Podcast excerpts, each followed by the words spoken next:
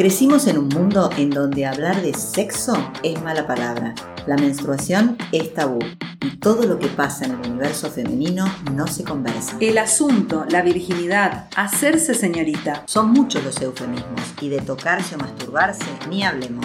Cosa de macho. Salí del navegador, ponete los auriculares y deja los prejuicios bien afuera.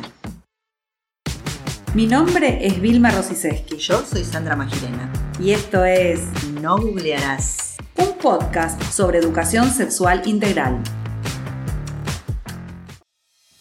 Hola, hola, ¿cómo están todos y todas? Hola Vilma, un gusto volver a encontrarnos en este espacio. Hola Sandra, me encanta charlar y hoy tenemos un tema muy interesante. Y muchos comentarios en la semana de los visitantes y la audiencia que estamos teniendo. Ay, me encanta, sí, me encanta leer lo que nos dicen. Así que bueno, sigan haciéndonos preguntas para poder ir enriqueciendo el material. ¿Hoy de qué vamos a hablar, Vilma? Hoy vamos a hablar de un tema interesante y que poco hablado y que casi no se sabe, de la higiene vulvar y vaginal. ¿Tenemos que lavar la vagina? ¿Hay que lavarse la vulva? ¿Cómo se lava? ¿Cuánto?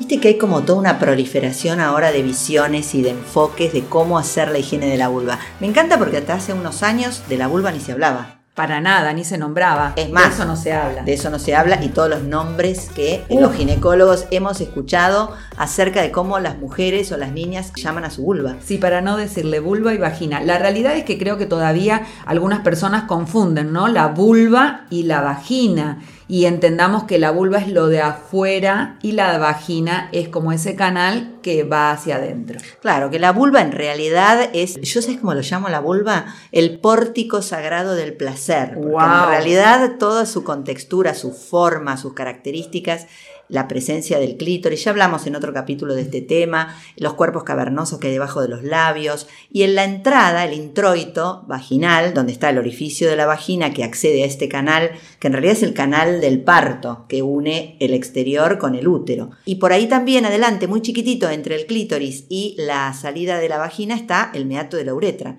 Hay muchas mujeres que todavía hoy no les queda bien claro por dónde hacen pis, por dónde es el orificio de la vagina.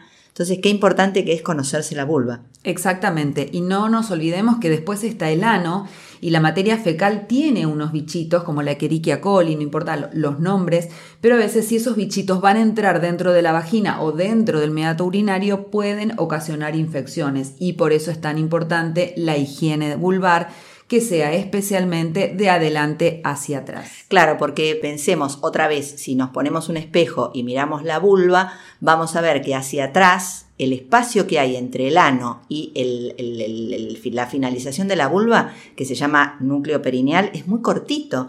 Entonces es como que hay una, un pasaje, un un puente muy estrecho, donde los bichos que están adentro del intestino se pueden pasar a la vulva, ¿no? En esto que vos decís, si te limpiás cuando vas a hacer caca de atrás para adelante, traes todos los bichitos. Exacto. Y además, dependiendo la, la cronología y las edades, las niñas tienen más chiquitos, recién cuando empiezan los estrógenos empieza toda esta cuestión de como un florecimiento en la vulva y de nuevo en la menopausia, cuando se van los estrógenos, empieza otra vez como a unirse todo. Entonces hay que tener mucho, mucho cuidado. Y punto número uno, adentro, en la vagina no hay que lavar nada. La vagina es autolimpiante. digamos. Exacto, tiene un mecanismo de auto-cleaning.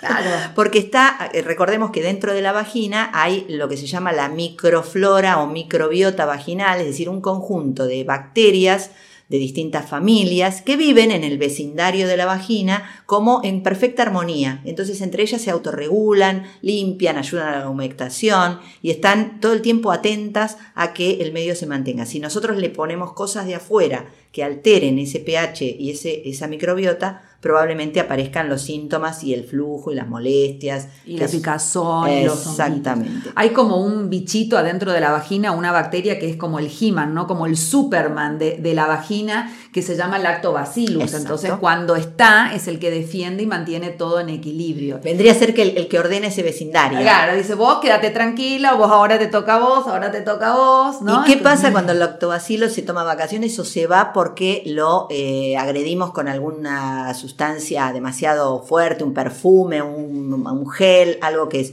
Inclusive muchas veces el semen puede generar modificaciones en esa microbiota vaginal y se va el lactobacilo Y entonces... Y entonces pueden aparecer disturbios en el vecindario y proliferan, digamos, o la cándida, que es un honguito y da picazón, o hay lo que llamamos vaginosis bacteriana y puede tener olores feos que no nos gusta y ardores. Entonces ahí hay que estar atento y consultar con tu gineco. Nada de ponerse cosas que compramos en la farmacia y que, o que vemos en las publicidades, por favor, porque no siempre eso sirve. Hay que ir a la consulta ginecológica. Bueno, y volviendo a la vulva, Vilma, contanos cómo sería la, manera ideal o más saludable de higienizarse la vulva. ¿Y por qué hay que lavarse la vulva? Bien, bueno, hay que ir a lavarse por, por esto, como nos lavamos todo el cuerpo. Una vez por día nos bañamos, nos lavamos la cara, porque yo siempre digo, ¿no? Vamos, nos miramos en el espejo, nos pintamos, nos teñimos el cabello, digamos, nos ponemos lindas en la cara, pero en la vulva ni se lava, ni se toca, ni nada. O ni se lava, ni se toca, o se lava, se lava, se lava, se lava, se lava 50 veces por día. Eso también es importante. Tampoco hay que estar todo el tiempo lavándola, porque la vulva tiene sus propias secreciones, sus propios olores naturales y hay que respetarlos. Totalmente. Entonces, una vez por día, cuando nos vamos a bañar, simplemente en ese momento es cuando hay que higienizar la vulva y no la vagina, de adelante hacia atrás. Y tratemos de abrir, digamos, los labios para sacar las secreciones que muchas veces quedan entre los labios para que quede higiénica.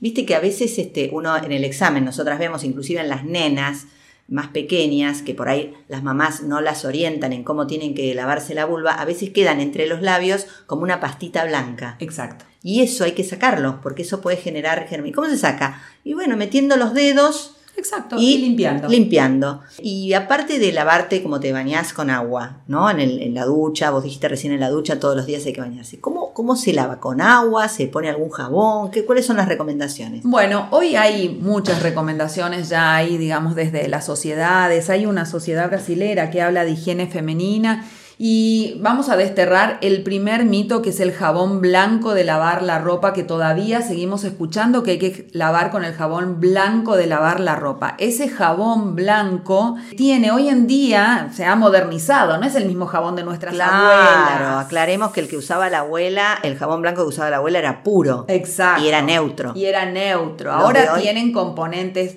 más tóxicos, son para lavar la ropa, es para lavar la ropa, por lo cual tienen blanqueador están tuneados. Tiene lavandina y no está bueno poner lavandina en la vulva. Así que hay jabones especiales para la piel. Hay jabones que en realidad no son jabones, sino es ácido láctico, este, este Superman, como decimos, también para la vulva. Y eso eh, previene el cambio de pH o el disturbio en el equilibrio vulvar y vaginal. Y este, previenen, digamos, que haya picazón y eh, ardores. Así que si quisieran, también pueden lavar con alguno de estos jabones de ácido láctico. ¿Y hay alguna diferencia entre los productos que hay que usar, por ejemplo, en las niñas, en las, en las mujeres eh, fértiles y en la menopausia?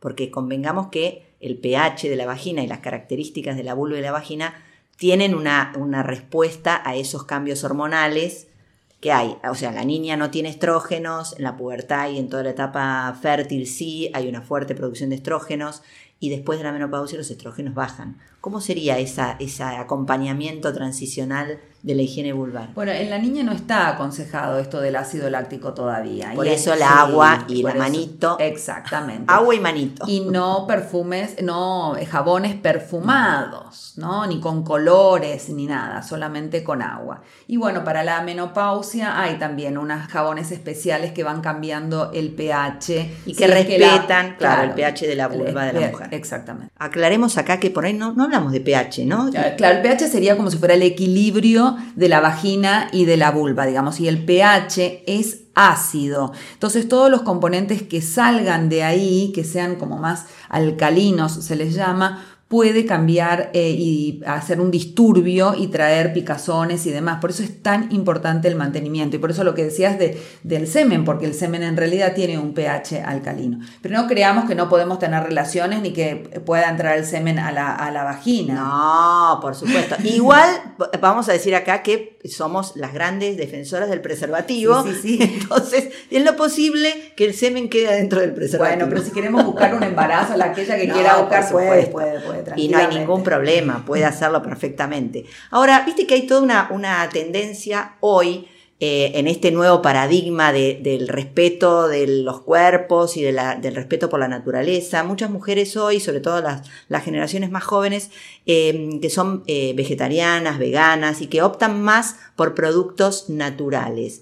¿Qué podemos decir acerca del uso de eh, los productos naturales o de la ginecología natural? ¿Cómo abordarlo? Nosotros también estamos aprendiendo de ellas y hoy tenemos una invitada de honor, diría, que sabe mucho, así que me gustaría escuchar su comentario sobre cómo higienizarnos de manera natural. Le pedimos a Ani Musante de arroba uteramedicina que nos explique un poco cómo utilizar productos naturales para mantener el equilibrio y la higiene vulvar. Si hablamos de salud vulvar y vaginal, desde un contacto amoroso y amable con nuestros espacios vitales y sexuales y con apoyos también naturales y lo más saludables para nuestro cuerpo, siempre se recomienda lavarnos cuando estamos bañándonos, lavarnos la vulva con agua para que no se mm, desbalance el pH y la flora vaginal. Sí, si llega a haber algún desequilibrio de, de nuestra flora, se recomiendan quizás algunos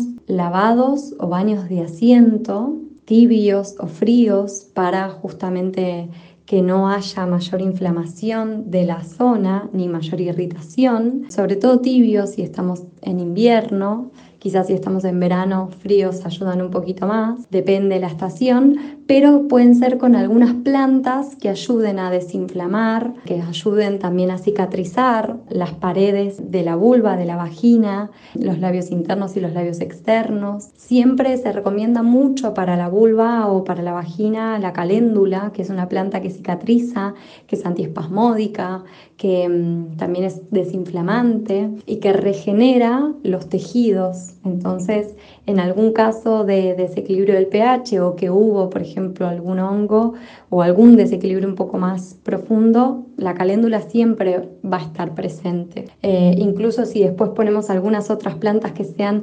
antimicóticas, antifúngicas, antiparasitarias, eh, la caléndula siempre complementa para la regeneración. También lo que se recomienda muchísimo es que la vulva respire. Entonces, si podemos estar algún tiempo en el día sin bombacha, sin boxer o sin ropa íntima, bueno, entonces mejor. Podemos tomar eh, baños de sol para la vulva o podemos dormir sin nuestra ropa interior, pero lo importante es que respire. Y también lo que se recomienda mucho cuando estamos menstruando, si tuvimos algún tipo de desequilibrio, dejemos que la sangre recorra las paredes vaginales para restaurar la salud de estas paredes, para regenerar también los tejidos. La sangre tiene ese poder, entonces si permitimos que la sangre baje y recorra esos espacios, mejor todavía. Gracias Ani por tu valiosísimo aporte. Sé que esto va a ser de mucha utilidad para muchas de nuestras oyentes. Me encanta, me encanta aprender también de ellas porque por ahí no, no es algo que está en nuestros libros tradicionales. Y somos ginecólogas integrativas que tratamos de abrirnos y sumar otros saberes fuera de la medicina tradicional. Por Así que para eso estamos. Bueno, ¿con qué seguimos ahora? Hay un tema que me encanta. ¿Me depilo o no me depilo? ¿Me dejo los pelos? No me dejo los pelos. ¿Depilación definitiva sí o no? O sí o, sí o no. Bueno, es todo un tema. También nosotros seguimos las guías ginecológicas, no podemos decir que, que sí ni que no. Pero los pelos es sabido que sirven para evitar el roce durante las relaciones sexuales. Por algo están, chicas, los pelos ahí. Y para evitar también el ascenso de algunos gérmenes. Así que un poquito hay que dejar. Volvamos al, concepto que dijimos al comienzo de, este programa, donde el espacio que hay entre el ano y la vulva es muy cortito, muy, muy chiquito. Los pelos ahí cumplen la función fundamental, porque si no es un tobogán de gérmenes del intestino a la vagina directamente. Exacto. Entonces, dejarse los pelitos alrededor de la entrada de la vulva y en ese, eh, yo sé que muchas acaban de decir, la tira de cola. Sí. Pero bueno. Bueno, igual, digamos, en esto de que es eh, tenemos que ser abiertas y demás. Yo siempre digo lo mismo, digamos, las, este, las recomendaciones no son tan fuertes como para decir déjate sí, sí, sí, sí, sí. Aquella que quiere, que trabaja con su cuerpo quizás y quiere depilarse, o hay deportistas que necesitan depilarse para evitar el roce con el deporte y demás, lo pueden hacer. Las nadadoras, por ejemplo, se depilan, tienen que estar, digamos, con las mallas y demás, y no, no quieren que se vea o, o le molesta el, el, vello en el agua, entonces eh, pueden depilarse. Claro, tenemos que ser inclusivas inclusivos y tratar de contemplar todos los aspectos. Obviamente que nosotras como ginecólogas, la recomendación para una usuaria convencional es que trate de dejar los pelos alrededor de la entrada de la vulva y alrededor del ano para evitar estos, estas contaminaciones. Pero después cada una es libre de elegir y hacer lo que quiera con su cuerpo y será ampliamente respetada. Y la forma como quieran, si se quieren cortar con tijera, que se corten con tijera, si se quieren depilar con maquinita, si se quieren depilar con cera, la depilación definitiva, bueno, cada una va a elegir y también, digamos, aquellas personas que por ahí tienen foliculitis y demás, para ellas por ahí está más recomendada la depilación definitiva, pero cada uno hace Además que lo vayan testeando, porque nosotras vemos mucho en la consulta que después por ahí mujeres que tienen depilación definitiva son más propensas a tener flujos y vulvovaginitis precisamente por los cambios del pH y de la flora vaginal. Entonces cada una va probando. A lo mejor de entrada no tenés que hacerte una definitiva, probá con sacarte con cera todo un par de meses, a ver cómo te va y después lo vas viendo. Así que bueno, bueno, me encantó que hablemos de este tema hoy. Me encanta. Así que vamos a cerrar, no se pierdan los próximos capítulos que tenemos temas muy interesantes para seguir hablando entre todas. Y hoy les decimos a tu vulva y vagina salud.